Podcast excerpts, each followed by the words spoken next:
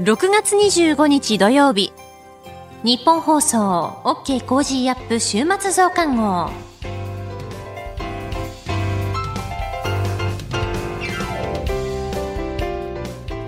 ニッポン放送アナウンサーの新行市佳です。OK Cozy up 週末増刊号。今週の放送でセレクトした聞きどころ、今後のニュースの予定、今週の株式市場のまとめと来週の見通しなどを紹介していくプログラムです。番組の後半は Cozy up コメンテーターがゲストと対談するコーナー。今月はジャーナリストの佐々木俊尚さんと駐日サンマリノ共和国特命全権大使、駐日外交団長のマンリオ・カデロさんです。今週もお付き合いください。今週取り上げたニュースですが、中国による東シナ海でのガス田開発、日本が抗議へ。政府物価賃金生活総合対策本部の初会合を開催。ロシアの中国への液化天然ガスの輸出額6倍に。参議院選挙公示7月10日の投開票に向けて選挙戦スタート。アメリカウイグル製品輸入禁止法施行。沖縄慰霊の日、岸田総理が戦没者追悼式に出席。ブリックス首脳会議23日に開催。こういったニュースについて取り上げました。今週の聞きどころ、6月23日に神奈川大学法学部教授、大場美恵さん、そして筑波大学教授の東野敦子さんと取り上げた EU 閣僚会議、ウクライナ加盟候補国入りに全会一致というニュース。それでは今週のプレイバック。EU 閣僚会議ウクライナ加盟候補国入りに全会一致。EU ヨーロッパ連合は21日 EU 問題の担当省会議を開きロシアの侵略を受けるウクライナに対し加盟候補国としての地位を付与する方針で全会一致しました一部報道では現地23日にベルギー・ブリュッセルで EU の首脳会議が開かれましてそこでこのウクライナとそれからモルドバを加盟候補国として正式に承認する見通しとされております。えー、ではこの時間はですね、えー、筑波大学教授でヨーロッパの国際政治がご専門東野敦子さんと電話をつないでお話を伺ってまいります。東野さんおはようございます。おはようございます。朝早からありがとうございます。よろしくお願いしますよろしくお願いします。えー、まずですね、東野さんの、えー、プロフィール簡単でありますがご紹介いたします。えー、慶応義塾大学法学部をご卒業された後、慶応大学大学院、えー、修士課程を修了されました。えー、そしてイギリスバーミンガム大学政治国際関係研究科博士課程を修了されています。えー、OECD 日本政府代表部専門調査員などを経て、えー、現在は筑波大学人文社会系教授でいらっしゃいます。えー、専攻は国際関係論ヨーロッパ国際政治ウクライナ研究会の副会長も務められていらっしゃいます。えー、もうテレビでね見ない日はないという感じでありますがさああのウクライナのこの加盟候補国として EU への加盟候補国として、まあ、全会一致だったということでありますがこのここまでの流れも含めて、えー、東野さんどうご覧になっていらっしゃいますか？はい、えーと、閣僚理事会で全会一致であのウクライナに対して加盟候補国の地位を承認するということが決まりまして、はい、でこうなってきますと、あの今日23日、そして24日、2日間にわたって開催される欧州理事会、はい、これは EU のサミットに当たるものなんですけれども、はい、こちらでも加盟候補国の地位が承認されるのはほぼ確実な情勢となっています。で、やはりここまであの速いスピードで加盟候補国の地位が承認されたということは、実は EU 拡大の歴史で初めてのことです。初めてで、はい。で、しかもそのウクライナの現状を見ますと、もちろん戦争をしている国ですね。はい、で戦争をしていて、そしてまだかあの改革もまだまだえー、達成されたとは言えない状況で、このスピードの承認ですね、はい、あのこれはやはり、まあ、戦争しているウクライナに対して、もうモラルサポート、もうとにかく頑張ってほしいというですね、そういった強いメッセージの表れです。ただ、ここから加盟まで、まあ、非常に大変なプロセスがまだまだ待っているということになりますと、えー、ウクライナにとっても EU にとっても多くの課題が残されています。はいまあ、これあの、加盟に向けてということで、今後やらなければならないことって、例えばどういったことが考えられるんでしょうか？はい、えーと、今回のあの23日、24日の、えー、首脳会議では、おそらくたくさんの宿題が出る可能性があります。はい、例えば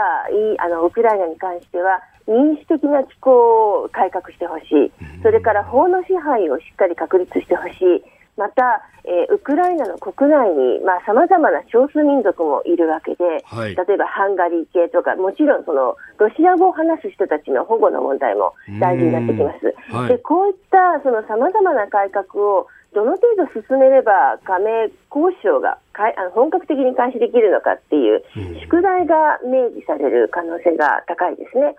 であの EU としても、はい、ウクライナ、その戦争をやっている国との加盟交渉、実は歴史上初めてなんですね。今までは加盟交あの交渉というのは、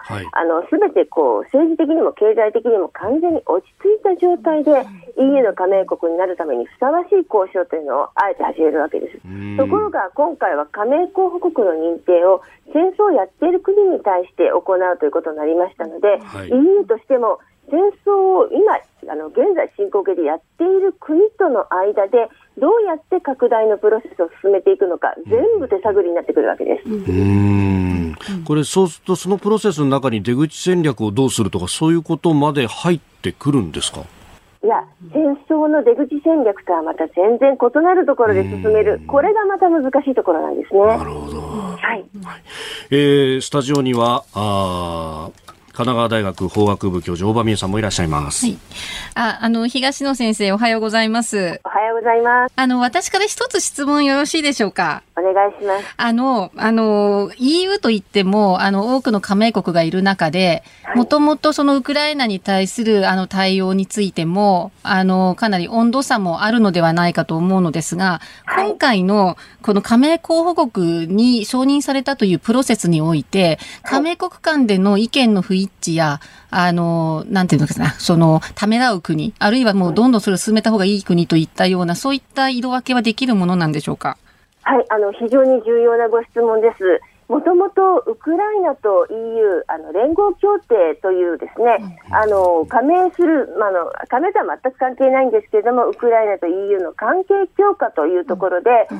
もともと協定があったんですがこの協定一つとっても大変その加盟国は意見が分かれていたんですね。例えばどんどん進めるべきだというようなポーランドやバルト諸国、そしてあのまあ、あまりこうです、ね、改革の進んでない国と関係を強化するのはどうかというですねオランダやデンマークのような国など本当に戦争前までは EU の加盟国の意見大きく分かれていました。でところが今回ですねやはりそのゼレンスキー大統領のそのまあ、働きかけ、特に電話戦略ですね、これが功を奏した部分があります。つまり反対をしそうな国々と事前にこう電話で協議を重ねて、え加盟候補国の地位をぜひともあの与えてほしいということで、どんどんこう反対を取り除いていくという戦略が出たんですね。でこのため、もともとウクライナに対しては厳しめの立場を取りがちなオランダやデンマーク、そしてフランスなどの国々とはですね、事前にこう加盟候補国の地位のそのあの承認ということで、あの二国二国間の調整を行って、できるだけこの事前にあの障害を取り除いておくということをやっていました。でこれがある程度功を奏したというふうに考えられていまして、えー、欧州理事会始まる前の段階で、ほとんどすべての加盟国があのウクライナの加盟候補国入り承認しますということを表明していたんですね。なので、あの事前に想定されていた加盟候補あの加盟国間の違いがあの最大限払拭された形で今回の EU のサミットを迎える形になりました。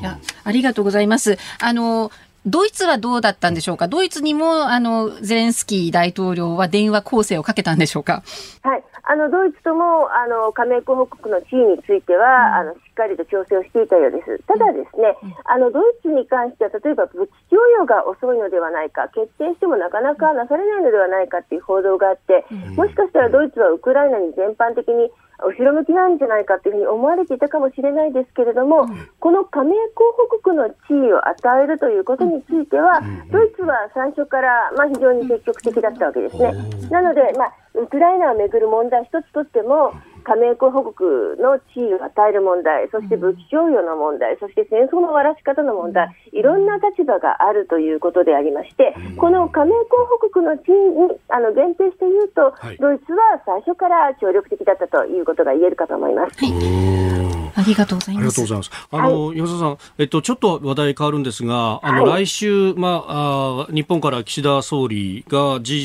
G7 と、それから NATO の首脳会議に行くと、まあ、これ、ウクライナの話が当然ながら中心になると思いますが、日本としての関わり方っていうのは、どういったところが考えられますでしょうか？はい、あの、日本の総理が初めて行くことになりました。うん、あの、大変たくさんの、あの、ポイントがあるんですけども、日本が限ということで限定すると、2点あると思います。はいあのこの首脳会議には日本以外に韓国、オーストラリア、ニュージーランドという NATO の非加盟国の4カ国が参加します。で、NATO の場を借りて、この4カ国がウクライナをめぐって協議をすることになりました。これは非常に大きなメッセージなんですね。えなぜならウクラあの、ロシアはこのウクライナの戦争を NATO 対ロシアという図式に持っていきがちなんですけれども、実はそうではない、はい、日本や韓国、オーストラリア、ニュージーランドのような非加盟国も NATO と一緒になってこの戦争を止めるために NATO 側に立って協力しているんだと、こういった強いメッセージがこうロシアに対して送ることができる、これ一つ大変大きいですね。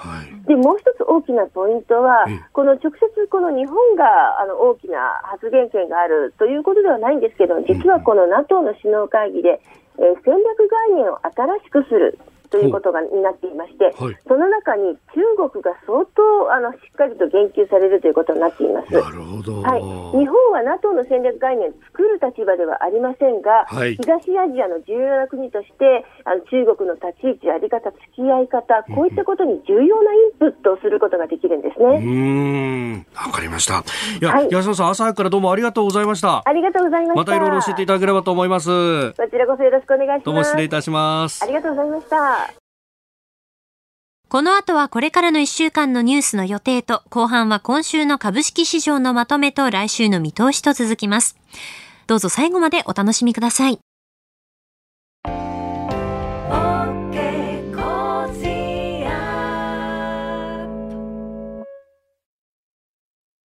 自分よし、相手よし、第三者よし。この三方よしの考え方は、より良い人生を築くための重要な指針です。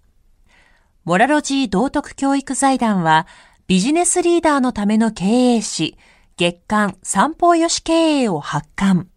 人づくり、SDGs に取り組む企業の皆さんにおすすめの一冊です。お問い合わせいただいた方全員に、月刊三方よし経営の見本誌、さらに小冊子心に残る話ベストセレクションを漏れなくプレゼントしています。詳しくは日本放送のホームページ内のバナーをクリック。創立96年、道徳で人と社会を幸せに。公益財団法人、モラロジー道徳教育財団。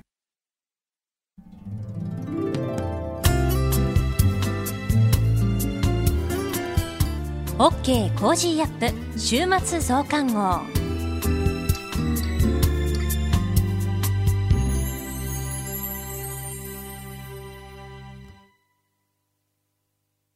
ニッポン放送アナウンサーの新行市佳がお送りしています。OK Cozy up 週末増刊号。えさて今回は一足早く夏休みを前にした小学生を対象としたワークショップの話題をお伝えします。7月17日日曜日にアーバンドッグララポート豊洲で開催されるイベント。夏休み先取りチームビヨンドワークショップ。なぜなの？パラスポーツの疑問を解決しよう。えー、このイベントにはパラリンピアンが登場します。シドニーパラリンピック男子車椅子バスケットボールキャプテンのネギシンジさん。パラカヌー東京2020パラリンピック日本代表セリューモニカさん。テコンド東京2020パラリンピック日本代表太田翔子さん。このイベント事前応募制になるんですが、子供たちのどうしてやなんでといったその疑問質問にパラリンピアンが答えます。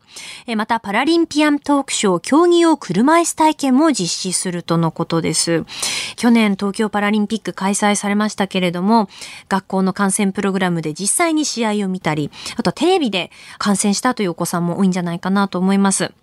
競技用の車椅子がこうどうなっているのかなとか、あとは競技で使うその道具と体をどうこう一体化させて試合に臨んでいるのか、やっぱり気になりますよね。このイベントに登場するセリューモニカ選手は以前私、旧中川で練習をされている時に取材に行きまして、工事アップでもその模様はお届けしたんですが、腕の筋肉がすごかったんですよ。あの、セリュー選手のそのツイッターにもそのトレーニング、筋トレの様子の画像であったりとか動画はアップされているんですけれども、まあそういったまあ体の使い方であったり、えー、わからないところを実際に質問するチャンスですよね。そして体験してみて、こういったことをこう含めて夏休みのこう自由研究にもするというのはまさにこうぴったりなんじゃないかなと思いました。詳しい応募方法やイベントの詳細については、チームビヨンドのホームページでご確認ください。応募の締め切り6月30日木曜日までです。今回は7月17日日曜日にアーバンドッグララポート豊洲で開催される小学生を対象にしたイベント、夏休み先取りチームビヨンドワークショップを紹介しました。続いてはこれからのニュースの予定を紹介します。6月26日日曜日、G7 先進7カ国首脳会合を開催。6月27日月曜日、6月16日と17日の金融政策決定会合の主な意見発表。大相撲名古屋場所番付発表。6月28日火曜日、定例閣議。6月29日水曜日、NATO 北大西洋条約機構の首脳会議開催。6月の消費動向調査発表。1、3月期のアメリカ GDP 確定値発表。6月30日木曜日、フィリピン新大統領就任。5月の鉱工業生産指数速報発表。7月1日金曜日、定例閣議。小池知事定例会見。香港返還から25年。続いては来週のコメンテーターのラインナップをお伝えします。6月27日月曜日、前国家安全保障局長の北村茂さん。28日火曜日、防衛研究所防衛政策研究室長の高橋杉夫さん。29日水曜日、明海大学教授、日本国際問題研究所主任研究員小谷哲夫さん。30日木曜日、東京外国語大学教授で政治学者の篠田英朗さん。7月1日金曜日、外交評論家で内閣官房参与の宮家邦彦さん。コメンテーターの皆さんは6時台からの登場、ニュース解説をしていただきます。飯田浩司の OK Cozy up、ぜひお聞きください。さてこの後は、 Cozy up コメンテーターがゲストと対談するコーナーです。今月は、ジャーナリストの佐々木俊尚さんと、駐日サンマリノ共和国特命全権大使、中日外交団長のマンリオ・カデロさんです。今回が最終回です。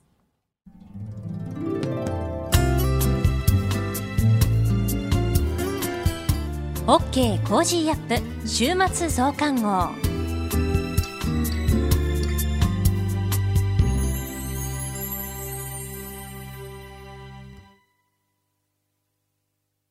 道徳って何だろう？思いやりって必要なの？その答えは道徳を考える月刊誌ニューモラルにあります。今や日本人の道徳力は世界からも大注目。さああなたも道徳を学びませんか？お問い合わせいただいた方全員に月刊ニューモラル、さらに小冊子心に残る話ベストセレクションを漏れなくプレゼントしています。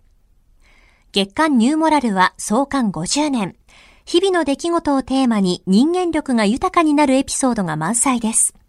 詳しくは日本放送ホームページ内のバナーをクリック。道徳で人と社会を幸せに。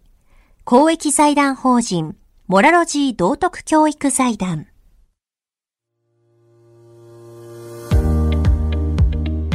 ジャーナリストの佐々木俊直です。この配信は日本や世界を取り巻くさまざまな課題を掘り下げる対談番組。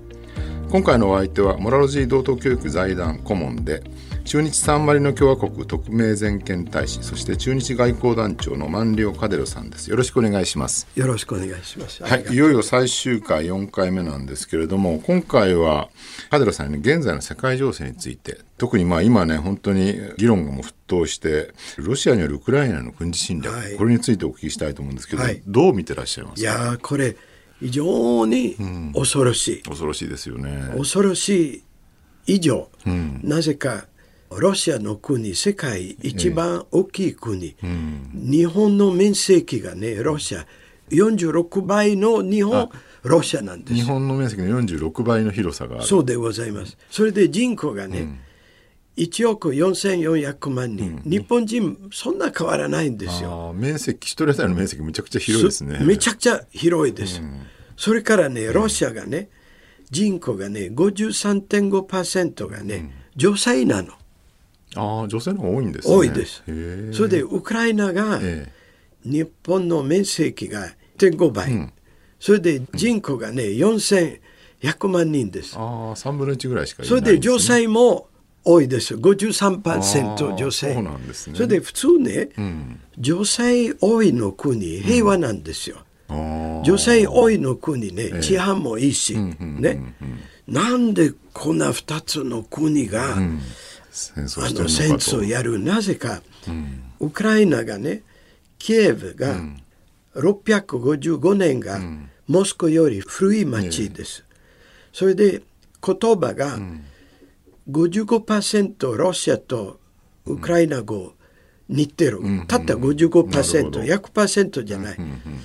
だからねどうしてそこまでがね、あとあのオルトドックスなんだあの宗教も似てる。あ宗教。あのロシア教教会ですね。オルトドックス。オルトドックスの、ウクライナ人もオルトドックス、うん、あとユダヤもおりますけれどね、えー、でももう少ない、うん、だからねなんでこんな、そうね、あの戦争する、うん、なんとなくがねこれはね個人の戦争と思います。個人の戦争。意味がね、もうプーティンがね、多分左見て右見てね、えー、いやウクライナがロシア人変わらない、うん、ね。それでウクライナはやっぱりロシアのものになるでもいくらでもねそういう考え方あっても、うん、戦争までする必要ないですよ、まあ、そうですよね。そもそもヨーロッパはもちろんね小さな紛争はいっぱいあったんですけどありますよありますただあんだけ大規模なね、はい、正面戦争がまさか21世紀のヨーロッパで起きるとは誰も思ってなかったんじゃないかと思うんですけれどただね、うん、プーティンが非常にパワーがある、えー、もう普通の国の大統領何百枚パワー、大きい持ってる、あと大金持ちですよ。大金持ちそうですよね。すごい邸宅に住んでるみたいな話ありますよね。ナポレオンがね、うん、とてもいいこと言言ってた昔、ええ、大統領か、うん、王様があんまり力ありすぎるが、え、私も何でもできると思っちゃう。勘違いしちゃうんです、ね、感じそう。それでおかしくなるんですなるほどね。だからとっても怖いですよ。まあなんかね、ウクライナに侵攻すればきっとウクライナ人が喜んでくれるってプーチンは思い込んでたっていう話もあるぐらいですから。ねまあ、プーチンがね、うん、もしウクライナこんな愛情があればがね、うん、もっと仲良くしましょうとか、うん、我々の、ねあのウクライナのパスポートがロシアパスポート同じみたいのパスポートしましょう。ウクライナの門があるのね。ウクライナの家紋。あ家紋、はい、家紋があるのね。ロシアも家紋がある。じゃあこれ一緒にパスポートつけましょうとか、いろんなこと平和できるんですよ。そうここに至るまでにもっと話し合いはずっとされてたのに話し合いだけじゃやっぱりでも決着つかなかった、ね、いや多分ね一歩つくだけのね、うん、あのどんな和解でもね、うん、何パーセントがね我慢しなきゃいけないお互い。お互いがある程度譲り合わないとそうです。話し合いは決着しない。でもねプーティンがね、うん、なんとなくが彼のね、うん、これじゃなければダメなの。もう譲らないで自分の要求だけを言ってきたそうそれはいかん、非常にいけない、あのだからねマスメディア見れば、ロシアの国民がね、えー、戦争好きのタイプじゃない。割とおとなしいですよ。そうなんですか。90%がね、ロシアの国民がね、えー、反対してるんですよ。ああ、そうなんですね。そうです。うん、それで世界が204国がありますから、えーはい、3つの国だけロシアの味方。うん、北朝鮮と、うん、ベラルーシと、ベラルーシと中国。中国、確かに。それしか味方がいない。それ、あのしかない。まあ、今の選挙見てるとどう考えてもどんどんロシアが押し返されていていや、ね、もう世界中ちっちゃい国でも反対そうですよね。で、経済制裁でね、経済も大変な状況になっていて、はいはい、なんでそれでも戦争を続けるんだろうと思うんだけど。そうです。今ね、戦争、うん、もう考えられないと、うん、なんかおかしすぎる。そう説明してるのかよくわからないですよね。そう、それからね、うん、テレビ見ましたらのね、ね爆弾入れていろいろの団地ですよ。子供も死んでる、女の人も死んでる、年寄りも死んでる。それ、戦争じゃない、ジェノサイドですよ。ね、子供たちが避難している体育館とか劇場とかをそうで、これジェノサイドですよ、ね、何百人も死んでるみたいな話もありまそれでね、プーティンがね、えー、歴史的がね、うん、もうヒトラーとスターリンと毛沢東のレベルになっちゃうんですよ。あの日本ではね結構テレビのワイドショーとかで、はい、ニュース番組とかですね、はい、コメンテーターがウクライナが早く降伏しないと人が死ぬからウクライナは降伏した方がいいとかって言ってる人が何人も出てきて結構議論になってるんですけどそれはどう思いますか？いやあのねウクライナギブアップしません、うん、なぜかねウクライナのバックがね、ええ、世界あるの。そうですよね。絶対世界ある、うん、今ねちっちゃい国、うん、サンマリノみたいでもね、え、アンドーラリンステンスタイン、あのちっちゃい国もお金集めてウクライナあげてるし、日本でもみんなすごい募金したりしてますよね。もう日本すごい、あのとにかく日本と世界中貧乏の国でも、ウクライナ味方なんだ、だからねプーティン早く考えるべき、和解取るべきとか、なぜか世界中のウクライナの味方。それでロシアがね、うん、あのいい国ですよ、ね、あの音楽とか歴史とか文学とか、ね、あの文学とか、ね、いろいろいいところある、うん、もったいないのこんな悪いイメージさせるし、彼らねあの戦争のイメージじゃないんですよ。だからプーティンがね自分の今世界中イメージがねヒトラーより悪いんですよ。そうですよね。多分ヒトラーってこんなふうに見られてたんだろうなっていう感じがしますよね。でもねヒトラーあの時代まだ少し理解できるかもしれないし、うん、けど今のねラシアリッチカントリーですよ、うん、ロシア何でもあるですよ。そうですよね。それから一番危ないのね、うん、中国の人口16億人ですよ、ええ、それで場所ないんですよ。住む場所が場所。中国の方喜んでロシアが住みたいんですよ、うん、ああ中国人があのシベリアあたりのねいわゆるアジア的なところにどんどん進出してるって話よくありますよ、ね、シベリア綺麗ですよ。緑が多い、うん。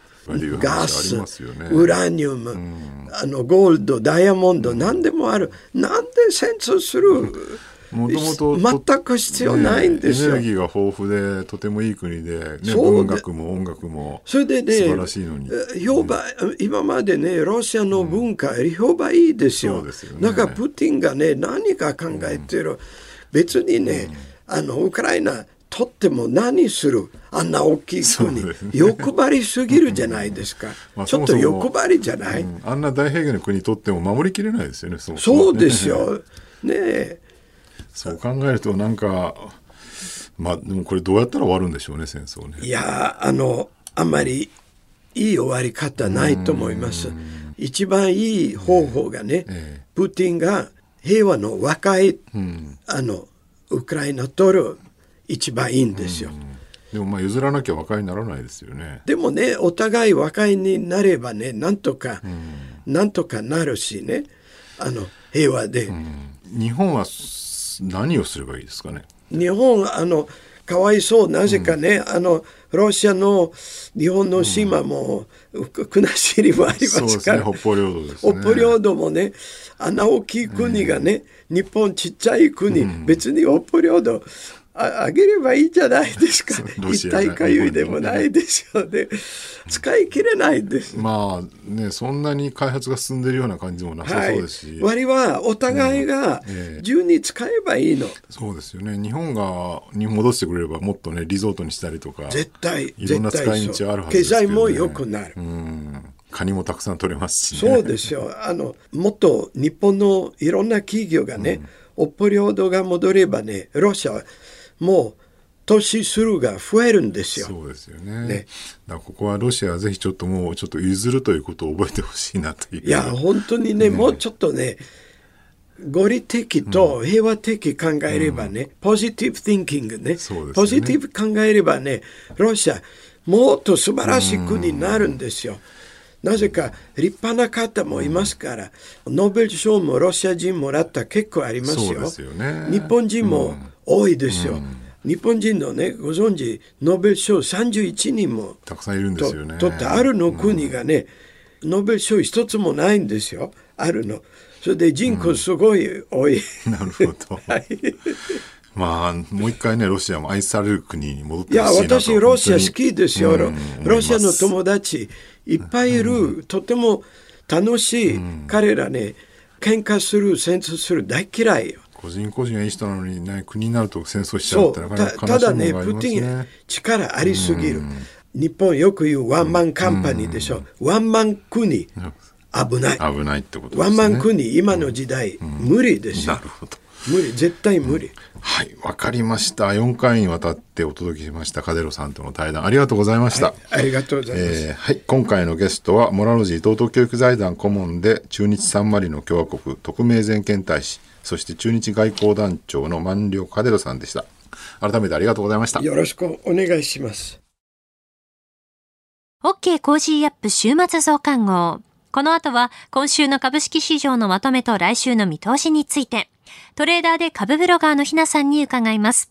そしてアレス投資顧問株式会社代表取締役の安倍隆さんに毎回一つの銘柄に絞って世界情勢や関連する話題とともに深掘り解説をしていただきます。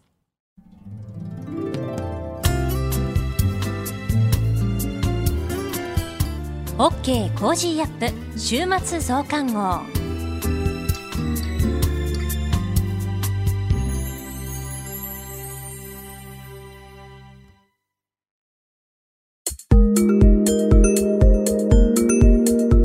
OK Cozy up 週末増刊号。今週の株式市場のまとめと来週の見通しについて、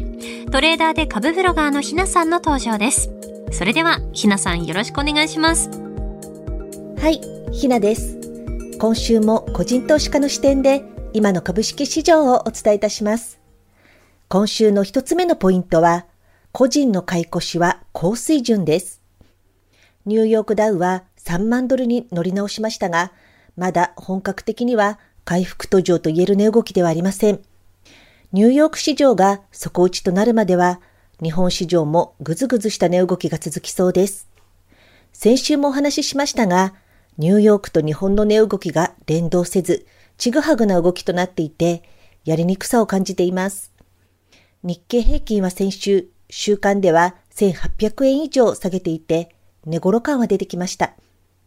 13日から17日の投資部門別売買動向によると、個人投資家の日本株の買い越しが4年4ヶ月ぶりの高水準となりました。個人の買いが株価を下支えしています。ですが、短期志向が強い個人投資家の資金は逃げ足も早いので、なかなか腰の座った買いが入りません。底打ちかもと一気に仕込んでいくのではなく、下値不安は払拭されない状況が続いていますので、慎重に見ていきたいところです。二つ目のポイントは、新越化学工業の値動きです。今週大きな下落となり話題となっていたのが、新越化学工業の値動きでした。新越化学は5%を超える下落となり、年初来安値を更新しました。同社はどちらかといえば、個人投資家好みの株ではなく、機関投資家などが主体のいわばクロート好みの株と言えそうな銘柄です。これといって悪材料があったわけではありません。新越科学のニュースを調べたところ、ファンドや機関投資家などが保有を減らす動きをしており、今週の下落の要因になっているのかなと思います。新越科学が4月27日に出してきた決算発表内容は悪くはなく、株価は横ばいでしたが、6月に入り急落となりました。日経平均は6月9日に戻り高値をつけて、翌日から急落していき、7日間ほどで高値から2800円以上の値下がりとなっていきました。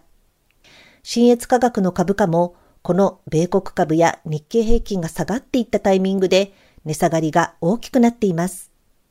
同じように6月2週目あたりから大きく崩れている銘柄には東京エレクトロンなどもあります。機関投資家好みの銘柄の値下がり状況からはかなり大きな資金が売りに回ってきているのかなという見方ができそうです。このあたりの大型株の値下がり傾向が続いている間は、買いポジションは控えめにしておく方が良さそうかなと思います。来週のポイントは、初値の上がりやすい IPO です。来週のポイントは IPO だと先週お話ししましたが、23日東証グロースに上場した坪田ラボが公開価格470円を上回る794円で初値をつけました。同社は眼科向けに医療機器などの開発を手掛けています。テレビのニュースでも、ジンズホールディングスと共同開発を進めるメガネフレーム型禁止予防デバイスが取り上げられていました。室内ではほとんど存在しない光、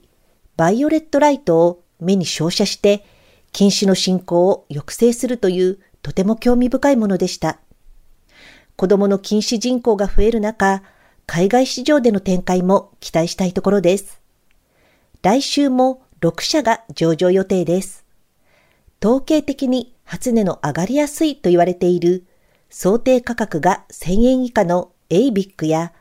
同じく初値の上がりやすい ASP 関連と呼ばれるヌーラボなどが控えていますので、私も楽しみにしています。今週の相場格言。株の氷回りはアバタモエクボ。ウォール街に伝わる配当についての格言です。配当を重視して株を購入する方も多いと思います。ですが、配当利回りの良さを重視するために、他の欠点が見えず、株価の値上がり益の確保をおざなりにしてしまう場合があります。いくら高配当でも株価が高いところで買ってしまうと、悪材料が出て急落した時に大きな損失を被ってしまいます。業績関係なく配当人気だけで買ってしまうとリスクも大きくなりますので気をつけたいですね。以上、ひながお伝えしました。トレーダーで株ブロガーのひなさんに今週の株式市場のまとめと来週の見通しについて伺いました。ひなの株ブログではおすすめの銘柄、株の話や投資情報などを発信しています。ぜひこちらもチェックしてみてください。続いては、アレス投資顧問株式会社代表取締役の安倍隆さんに登場いただきまして、今注目の銘柄を深掘り解説していただきます。安倍さん、よろしくお願いします。はい、よろしくお願いいたします。今回解説していただく銘柄は何でしょうか？はい、今回は7211三菱自動車について解説いたします。皆様、こんにちは。株式投資で夢と安心、そして楽しさをお届けするアレス投資顧問代表の安部です。米国の FRB は6月14日から15日に開催した FOMC で政策金利を0.75%引き上げました。16日には英国が5回連続での利上げに、スイスが15年ぶりの利上げに踏み切るなど、各国でインフレ抑制に向けた金融引き締めが相次いでおります。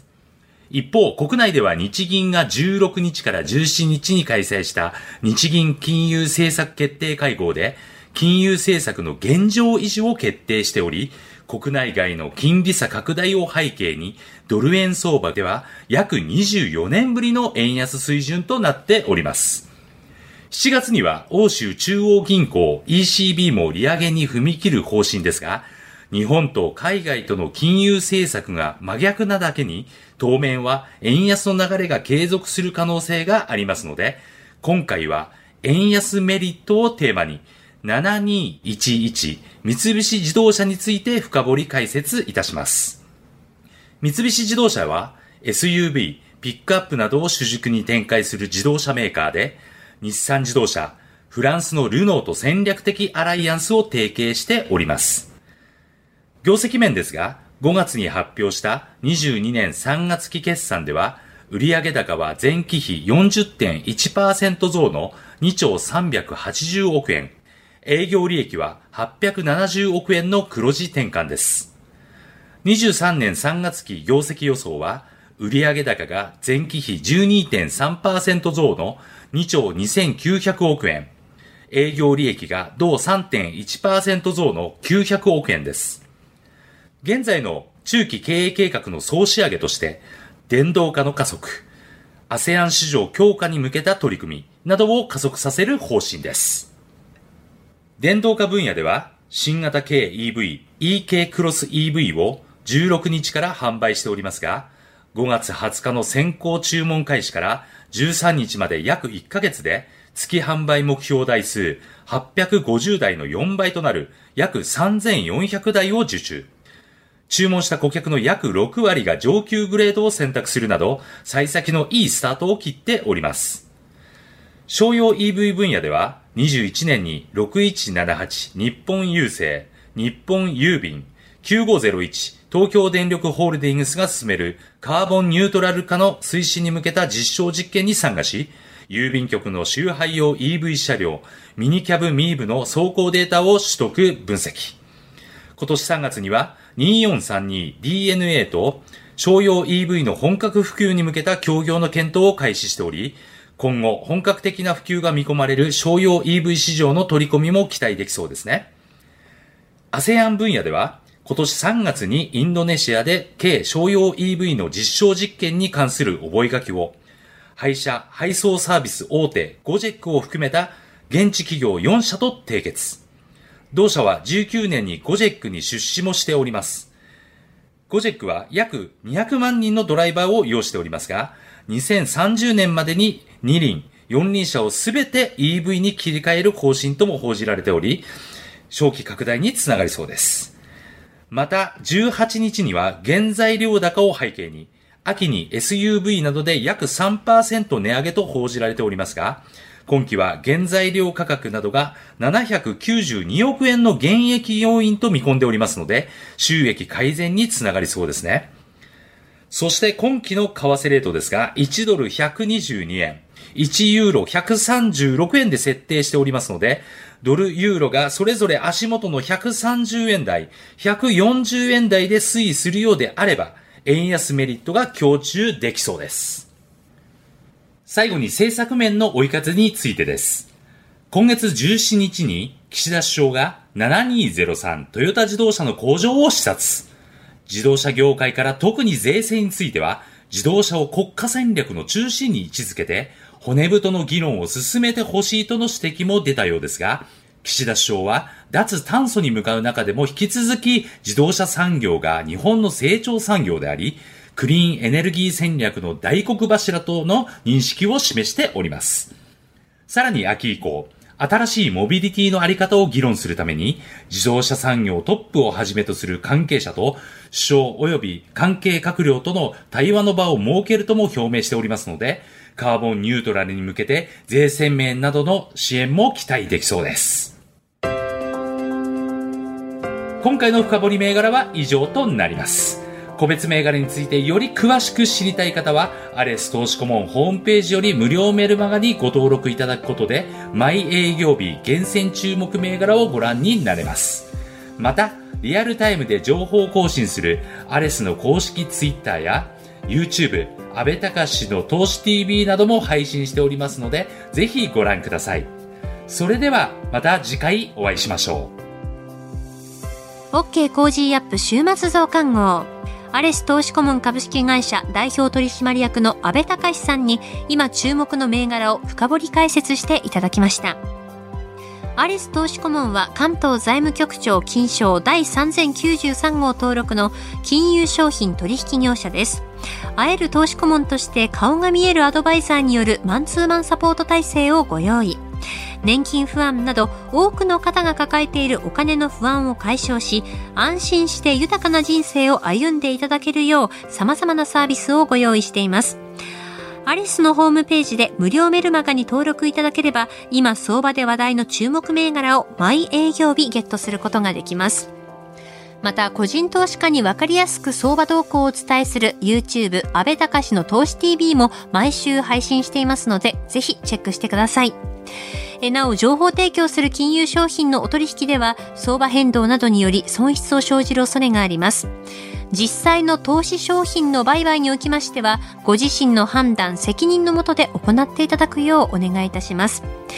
契約締結前交付書面等を十分にお読みいただき、内容をご理解の上お取引ください。あなたと一緒に作るニュース番組、ニッポン放送飯田浩司の OK Cozy up。平日月曜日から金曜日朝6時から8時までの生放送でお送りしています。ぜひ FM 放送、AM 放送はもちろん、ラジコやラジコのタイムフリーでもお楽しみください。OK コージーアップ週末増刊号。ここまでのお相手は、新行市佳でした。